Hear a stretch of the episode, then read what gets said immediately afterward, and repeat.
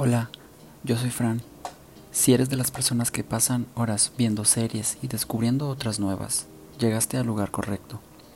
Hoy te hablaré del mega crossover que existe actualmente en el mundo seriéfilo. Es Crisis en Tierras Infinitas, o como su título en inglés lo dice, Crisis on Infinity Earths. Una pequeña nota aclaratoria antes de empezar.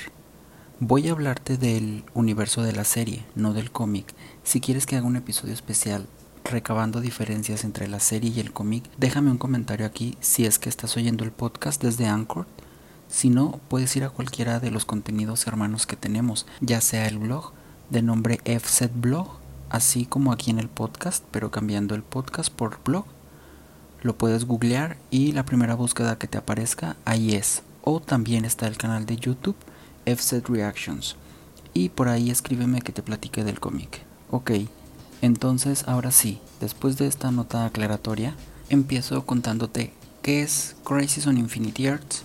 Esta saga de episodios involucra cinco series del universo de series de DC Comics, los cuales son Supergirl, The Flash, Arrow, Legends of Tomorrow y Batwoman. Voy a platicarlo de la manera más coloquial posible para que cualquiera que escuche este episodio pueda entenderlo. Estas cinco series que te comenté, sus principales son superhéroes que se dedican a salvar y proteger la tierra en la que viven. Si escuchaste el episodio piloto de este podcast, recordarás que ahí te comenté mi top de series favoritas y una de ellas está aquí involucrada. Es The Flash. Yo me veo de Flash por lo tanto no conozco demasiado de las demás series, solamente lo que he visto en los crossover pasados. Entonces, retomando, estas series están basadas en su cómic, aquel creado de antaño y hoy traído a la actualidad a manera de serie. En esos cómics existe uno llamado Crisis en Tierras Infinitas, en el cual reúne a todos los superhéroes existentes en esa época.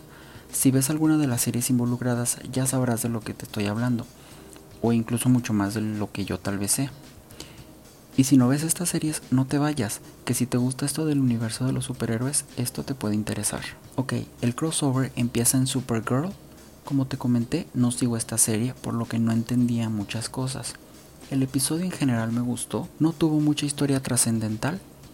Creo que los puntos a destacar son pocos y muy claros, por ejemplo la desaparición de los seres queridos de Kara, al igual que los planetas los cuales fueron afectados primeros por esta crisis, y bueno, ¿qué es la crisis? La crisis es una ola de antimateria que va destruyendo universos alternos con todo y sus planetas, y el mundo de Supergirl fue el primero que le tocó. Sentí muy plano el episodio, ya que lo más interesante pasó al final. No digo que la historia sea mala, sino que la historia es muy extensa y aún quedaban otros cuatro capítulos por delante. Yo pensaba que esta historia se centraría principalmente en Barry Allen, ya que sabemos es en los cómics quien se sacrifica para salvar su universo y desaparece. Pero aquí no, tenemos aquí un plot twist donde... Alerta de spoiler. Si no has visto este episodio y piensas verlo, te invito a que vayas a terminarlo y regreses a continuar escuchando el podcast. Es Oliver Queen quien hace un trato con el monitor para ser él quien se sacrifique por Barry y Kara Ojo aquí, yo durante este episodio de Supergirl aún no creía lo sucedido con Oliver. Me negué hasta el último minuto de la última parte. Ya después me enteré que habían cancelado Arrow, por lo que habría que despedir esta serie y ese personaje a lo grande. Y entonces fue cuando lo creí y pues ya me resigné. Tuvimos la incorporación de la más nueva al equipo, Batwoman, interpretada hasta esa primera temporada por Ruby Rose, ya que según entiendo dejó el papel pero la segunda parte de esta saga corre a cargo de la serie Batwoman. Siento que no figuró demasiado, incluso en las últimas partes la llegué a sentir un poco olvidada. Su introducción hacia los demás fue muy simple y nada relevante para mí. El episodio de Batwoman nos introduce a la búsqueda de los siete Paragons y prácticamente el episodio es empezar con su búsqueda. También en este episodio algo que todos agradecemos es que hayan traído de vuelta a Tom Welling como Superman en Smallville.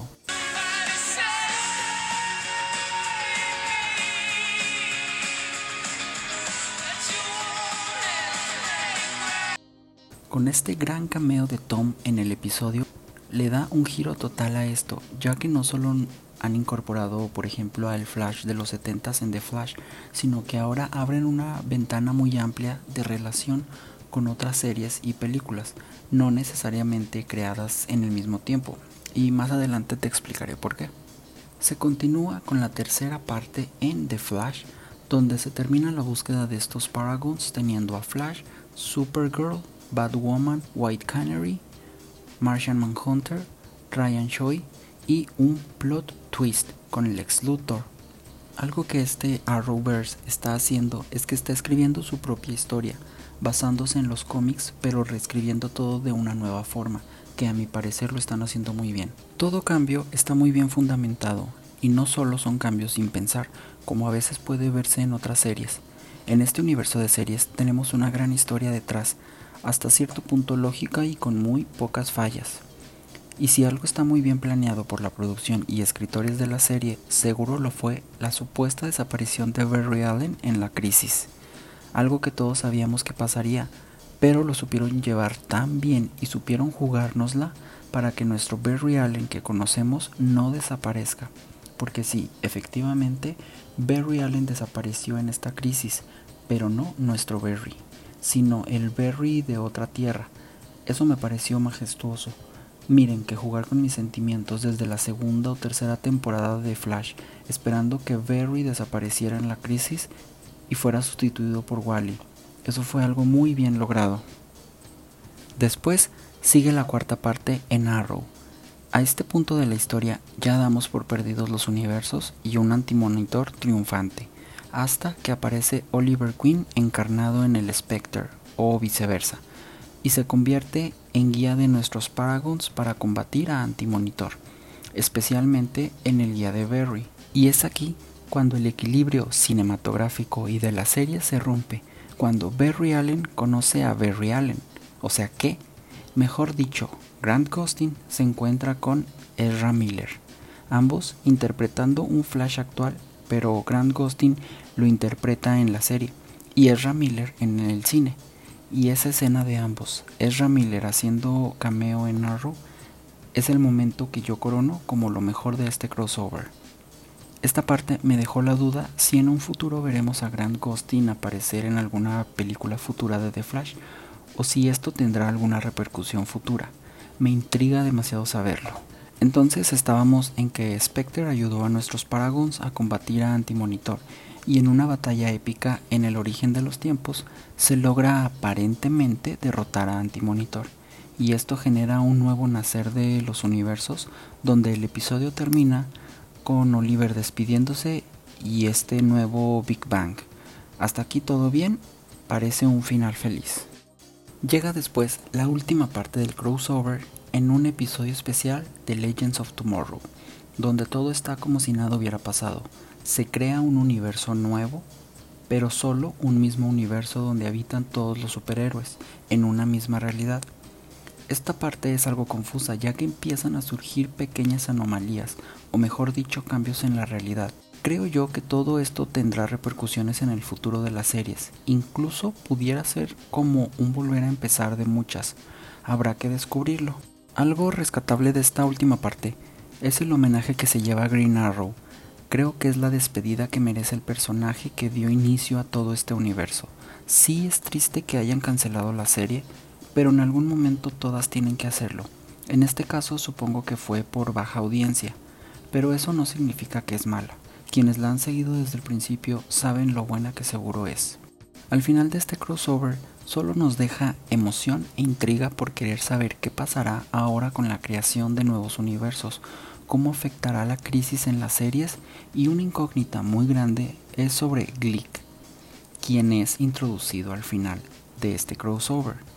Investigando un poco descubrí que Glick es un personaje de la serie Los Super Amigos y por alguna razón lo relacionan con los spin-off.